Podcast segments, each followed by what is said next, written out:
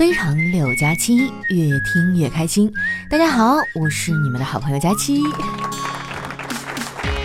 节目开始前啊，我想告诉大家一个好消息，就是随着年龄的增长啊，我已经实现了眼泪自由。具体表现呢，就是随时随地哈都想大哭一场。说实在的啊，现在已经没有啥娱乐活动可以让我立马快乐了。以前吧还能看看言情小说啊，现在看小说我也不快乐，因为我已经没有办法带入主角了，而是与那些哈为了挣钱忍受主角父母折磨的保姆啊，啊长得不好看惨遭拒绝的追求者呀，还有天赋不够哈怎么学也追不上主角的同学等等，产生强烈的共情。我觉得现在哈能让我快乐的也就只剩下钱了。前两天啊，我们办公室闲聊的时候，我就表达了一下我这想法，小黑立马就反驳我了：“佳琪啊，你怎么能这么想呢？钱是买不到快乐的。”我觉得这句话要这么理解：钱够多呢，就可以买到快乐啊。但是你那点钱，确实是买不着快乐。小黑看我没搭理他呀，就接着说。对了，佳期，我赶紧打断他，我说：“黑哥，你打住啊！我现在一听‘对了’这个词儿，我就脑瓜疼。中国文化博大精深哈，‘对了’这个词儿呢，单看起来后面应该接着一些无关痛痒的闲话，对不对？但事实上，它后面跟着的很可能才是对话的核心，而且呢，往往都不是什么好事儿。”小黑冲我翻了个大白眼儿，说：“你想多了。”我就是想跟你说啊，我最近呢学了一点易经，你要是感兴趣啊，我可以给你算一卦。真的呀？那太好了。我最近啊就过得不太顺，你赶紧给我算算，还会发生啥事儿啊？小黑说啊，这简单呢，我给你算算啊。这都十月份了，今年的平安夜、圣诞节啥的呀，你肯定又是一个人过了。我呸！我还用你说？放根火腿肠，我们家狗都能算出来。我算是听出来了啊，他就是在变相的嘲笑我单身，也不知道他咋想的啊，自己还是一条单身狗呢，还天天拿这挤兑我。而且我跟他能一样吗？他单身是因为找不着对象，我单身是主动选择，毕竟我也不是没人追的好吗？我只是暂时没有遇到靠谱的。前几天相亲啊，刚认识一个男孩。人看起来还不错啊，就是聊不到一块儿，跟他待在一起呢，总觉得特别别扭。后来啊，我实在是聊不下去了，就委婉的表达了一下我不想继续的意思。没想到啊，他当时就急眼了，还跟我放狠话。他说：“赵佳琪，不要以为自己有几分姿色就了不起，你们这种女孩子，我见一个爱一个。”哇，这个弯转的啊，我是猝不及防啊。不瞒你们说，我当时都懵了，不过很快就缓过来了。毕竟我也是一个老网民了，啥样的人没见过呀？从前车马很慢，一辈子啊都可能遇不到神经病。但是现在网速快了，冲会儿浪哈你就进了疯人院了。别的都还好说啊，我顶多就劝劝他们按时吃药。最烦的哈就是那些炫富的，在网上炫富啊，我还可以不看不理。但是身边的人炫富啊，最为致命。我们单位呢就有几个富二代，每次看到他们哈，我都想说，不缺钱的人啊，请不要出来工作好吗？别没事就到公司惹同事们生气。有时候啊，我觉得投胎真是个技术活。之前呢，我在网上看到过一句话，还说的挺好的。他说，人生就像是一场旅行，区别在于呢，别人都是豪华游。而你是穷游，没关系啊，穷游就穷游呗，我也不是不能接受，毕竟成功人士的名额就那么多，基本上这辈子呀也够呛能轮得到我了。我就想健健康康的啊，别出啥幺蛾子。说出来你可能不信啊，我现在就希望生活不要总在我觉得一切正在变好的时候，一棍子拢我脑袋上，然后再给我迎面泼一桶冰水。不是我矫情啊，我最近真的过得太难了，干啥都不顺。前几天我去上班哈，坐地铁的时候连个安检都过不去，那个检测仪呢就一直响，安检的小姐姐，让我把所有的东西都掏出来，结果一过呢，还是响。当时给我吓得啊，冷汗都下来了，就怕他让我把这个衣服都脱了。当然了哈，这事情也不可能往这么奇怪的方向发展。小姐姐啊，只是问了我一个问题，她说：“你是做什么工作的呀？”我说：“呃，我在互联网公司工作。”他说：“好家伙，难怪检测出了钢铁般的意志啊！”确实啊，就互联网人就是牛。生活在江浙地区的互联网人呢，就更牛。这个地方呢，不仅有九九六的加班文化啊，还有一年四季都停不下来的连绵细雨。真的啊，就在江浙沪，一年四季都是雨季。我还挺佩服这帮南方人的。我嫂子就是南方人，她是嫁给我哥之后呢，才真正接触到雪的。不过我们一家人长期生活在上海嘛，就看到雪的机会也不多。我哥老家那些朋友啊，都知道我嫂子没怎么见过雪。他俩刚结婚那阵儿哈，总给我哥发下雪的视频。我哥呢就拿给我嫂子看，然后说：“给你这个南方人看看北方的大雪啥样。”我嫂子淡定的看完视频啊，然后说：“要不我拍一张我们南方会飞的大蟑螂给你朋友发过去吧。”说实话啊，我还挺羡慕他俩的婚姻的。我哥和我嫂子是自由恋爱。当初我哥呢对我嫂子一见钟情啊，死皮赖脸追了人家一年多才追到手。不得不说呀，爱情真的是一个很神奇的东西。我哥一个钢铁直男，因为有了爱情啊，嘴儿都变甜了。有一次呢，我无意当中啊听到我哥给我嫂子打电话，那情话说的哇，我鸡皮疙瘩都掉一地。我哥说情话的绝招呢，就是对天发誓。说什么老天爷作证哈，我一定会和你白头到老这样的话。我觉得他这话说的有点早了。现在的男人有什么资格跟人家姑娘说白头到老啊？才三十多你就已经秃了。所以说啊，男人都是大猪蹄子。他俩结完婚以后啊，我就很少再听见我哥主动说情话了，一般都是我嫂子逼着他说的。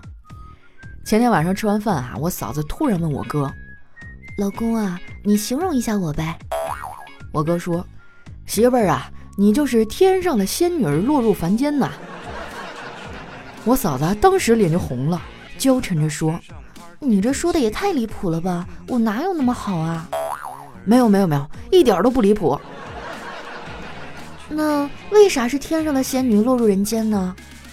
我哥说。因为天上的云彩承受不了你的重量了呗。我看他就是想归搓衣板了，你就不用说他了，没准小辉儿都得跟着受牵连。说到小辉儿啊，这孩子也挺可怜的，啥都好，就是不爱学习。我嫂子呢还不信邪，觉得自己的孩子啊将来一定能成龙成凤。不爱学是吧？那我就天天逼着你学。光是去学校还不行，还得上各种的辅导班儿！小慧被他逼的哈，都快要抑郁了。昨天啊，就我俩在家，这孩子跟我抱怨说：“姑姑，当妈的都这样吗？我感觉我妈要是把逼我学习的劲头用在她自己身上，我早就成富二代了。”小辉儿果然还是个孩子呀，他哪里能懂大人的苦？我嫂子呢，其实已经很努力了。最近啊，她新跳槽到一家外企的中国代表处，这个单位哪儿都好啊，就是执照一直没有批下来，全公司的人啊就这么黑着啊，也没有五险一金。这事儿吧，大家都挺着急的。老板为了安抚大家的情绪啊，多次保证说，哎，马上就批下来了，再等等。结果说完呢，就没下文了。有一次啊，我嫂子在电梯里呢碰见老板，俩人就闲聊了一会儿。我嫂子说。老大，今天我听到好几个人说咱们公司的坏话。老板的眼里闪过一丝惊讶，然后就问他：“那你是怎么应对的呢？”我嫂子说：“我当时就想和他们拼命，但是后来我仔细想了想，还是算了。我没有医保。”我都能想象啊，他们老板当时那表情。我觉得我嫂子做的没问题，医保呢还是要有的。要不然辛辛苦苦攒点钱，一并回到解放前。凭良心说啊，我嫂子呢算得上是一个居家的好女人，过日子精打细算的。但是也仅限某些方面哈。他在爱好上花钱一点也不心疼，反而是买生活必需品的时候呢抠的要死。不瞒你们说呀，我嫂子现在已经是我的返利公众号长省的忠实用户了。你们要是经常网购啊，也可以关注一下我的返利公众号，名字呢叫长省，经常的长，省钱的省啊，就是经常能帮你省钱的意思。你也可以在搜索栏哈直接搜索丸子幺四九，就是丸子的字母全拼呢加上数字一百四十九，啊，输入完之后呢，你看下面有一个搜一搜，对吧？你点一下，哎，就能找到了。关注以后呢，你网购买东西，选好商品先不要结账。把你想要购买的商品链接呢发给公众号，然后再按照流程下单，确认收货以后就可以获得省钱优惠了。像什么淘宝、京东、拼多多、饿了么、美团哈都可以用。前段时间啊，我为了减肥还用券买了一个健身环，结果买完当天晚上我就做梦了，梦到健身环呢出了一个阴阳怪气儿的语音播报，里面就全是就这啊，不会有人连这都做不完吧？不会吧，不会吧，这你都做不来呀！之后呢，健身环的销量哈就大幅度的提升了，因为很多人玩着玩着就会把自己的健身环给摔坏了。当然了，这些人里呢不包括我，因为这个健身环实在是太贵了，买完我就后悔了，这实在摔不起啊。不过话说回来啊，这个健身环还真的挺适合我。没买这个东西之前啊，我就办了很多健身房的会员卡，办完卡了也不去。这确实不赖我啊，主要是我一回家就想在床上躺着。我这一辈子啊，明白了最早的一个道理就是：人是铁啊，床是磁铁，不要对床做无谓的抵抗。不过啊，你别看我平时很宅，不爱出门，但其实我内心啊是非常的热爱大自然的。每一年被我放的鸽子哈，连起来可以绕地球好几圈儿。不过这事儿呢也不赖我，主要是他们约的角儿啊都太烧脑了，什么剧本杀呀、密室逃脱呀，这出去玩哈整的比上班还累。我就纳闷了，现在的人怎么这么爱玩密室逃脱啊？你要是喜欢玩，你今晚来我家，我看你逃不逃得掉。咱们就在我家里哈组一个淘宝局儿，然后比赛哈，看谁选的商品返利给的多。想来我家参与活动的啊，先关注一下我的返利公众号“长省”，长是经常的长，省是省钱的省，也可以直接搜索哈“丸子幺四九”，丸子的字母全拼呢加上数字一百四十九，哎，大概就是丸子体重一百四十九斤的意思。哎，这么一说，是不是印象就深刻了？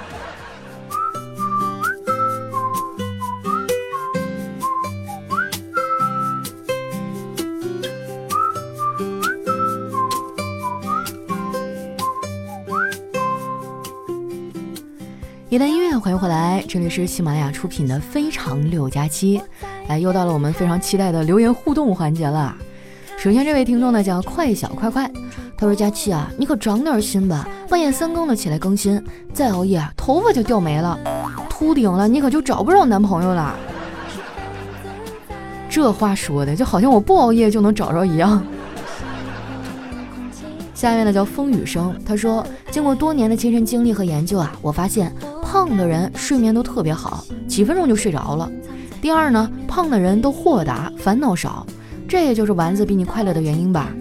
第三，胖的人啊吃火锅呢不亏啊，尤其是那种自助餐，就不像我啊，每次都被朋友哥们嫌弃，吃那么点儿，下次不带你来了。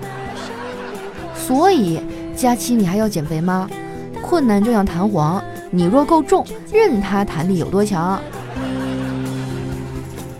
哎，说到这儿哈，我发现脂肪和快乐好像真有一种什么神秘的联系。我这两个月不是减肥嘛，瘦了大概十斤吧，就整个人真的也不能说消沉吧，但是就莫名的觉得不快乐了。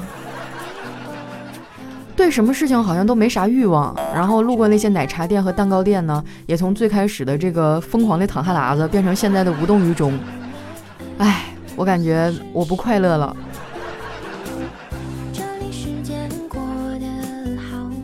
下面的叫真爱宝贝，他说我去参加啊小时候一起长大的玩伴的婚礼，在婚礼上啊看了之前的那个 VCR 啊，觉得好感人，我哭的是稀里哗啦的呀。但是在司仪问到你愿意嫁给他们的时候，那女的说不愿意。司仪以为听错了啊，又问了一遍。他大声地说不愿意啊！当时场面特别的尴尬。后来婚礼上的人基本上都走光了，然后我朋友新郎敬酒的时候哭了，说新娘有忧郁症。天啊，这婚礼一年前就预约了，因为在大连订了一个豪华婚礼，还定在一个节日。哎呀，转眼就离婚了。我去，这是真的吗？我都笑不出来了，这可真是个悲伤的故事啊！就是在生活当中啊，经常有人说啊，我有抑郁症哈，我怎么样怎么样怎么样。我跟你说，抑郁症不是你任性的借口，有病的就赶紧去治啊！甭管你是吃药啊，还是看医生啊，你不能就因为啊，我觉得我有病，所以我就可以虐我身边所有的人，这样是不公平的，尤其是对爱你的人。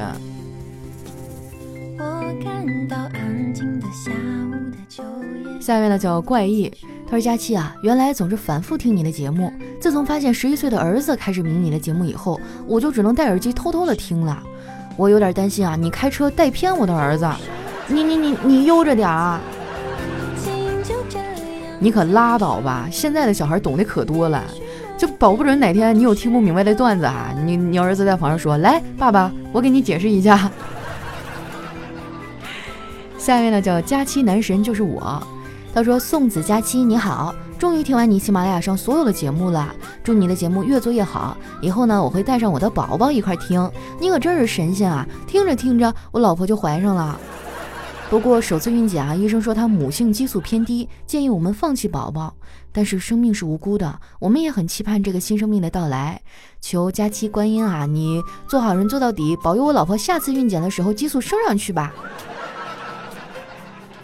这。”这个有点难为我了哈。首先呢，我愿意为你送上我诚挚的祝愿啊，希望你们一家三口能够早日见面。呃，但是我还是建议你哈，多去其他的医院看一看，有没有什么呃具体的医学上的方法能够帮他提升一下这激素呢？这我也不懂啊，我没没生过孩子呀。哎，咱们听众里有没有其他的宝妈呀？遇到过这种情况，能不能给他分享一下，就看看有没有啥解决的办法？这一题我是真的不会啊。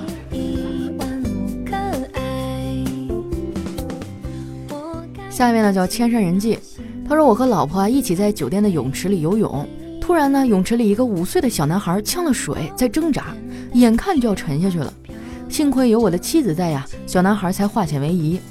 他慌忙的从泳池里爬出去啊，通知救生员，于是呢这个水位就直到小男孩的下巴了。哇，你这么背后说你老婆合适吗？小青，我反手一个举报哈，把这一条放到他的面前，赶紧封口费给我点一百个赞。下面呢叫今天好热呀，他说新工作上班第一天啊，想给大家留下一个好印象，于是呢穿上了自己最好的西装和皮鞋，不知道为什么啊还是被工头猜到我是第一次到建筑工地里上班。哎呀，草率了，整的这么隆重哈，人家还以为你是过去检查的呢。下面呢叫昵称一月一次，他说我减肥啊，有一个异地的朋友呢，天天微信上说我不胖，还不忘给我寄零食大礼包。他脱发啊，我就天天微信祝他秃顶，但是呢，我给他买防脱发的梳子，这大概就是男人和女人的差别吧。不对呀，我怎么读着有点不对味儿呢？你是不是在撒狗粮？下面呢叫退爱我家亲，他说今天早上上厕所啊，我蹲坑，看到同事弄了半天这个裤子的拉锁，动作极为搞怪，然后我就随口开玩笑哈，问道找不到了？同事没有做声哈，弄好裤子，叹了一口气说：“哎，终于装进去了。”哎，把你这个同事介绍给我好吗？倒也不是对帅哥感兴趣哈，我就是比较想和你的同事交流一下关于你们这个行业相关的问题。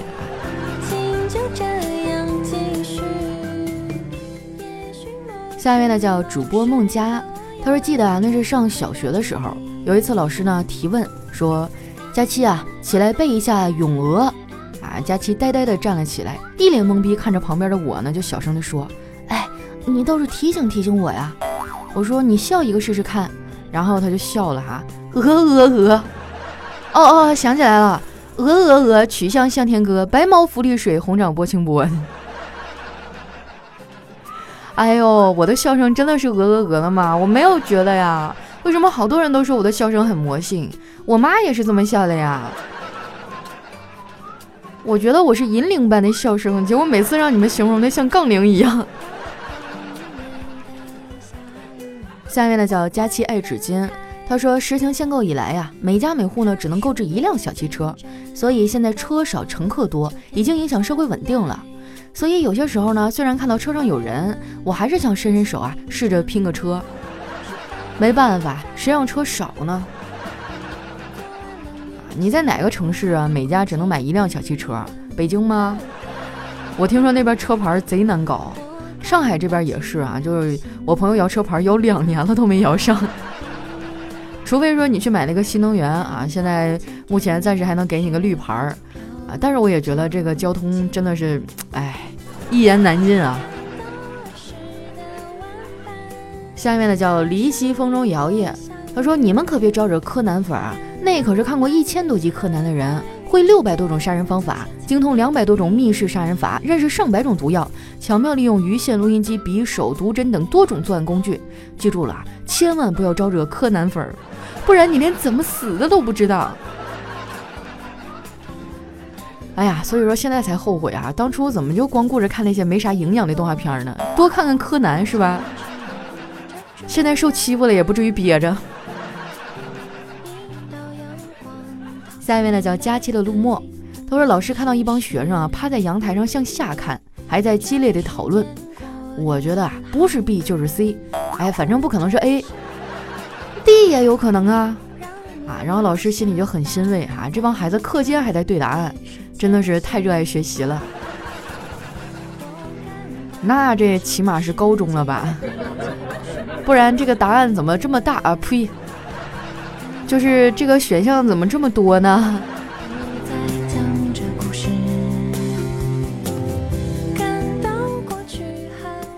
下面呢叫佳期家的猫池，他说刚才叫了一个滴滴哈，来了一辆大宝马，这司机一路上跟我聊人生啊，他说。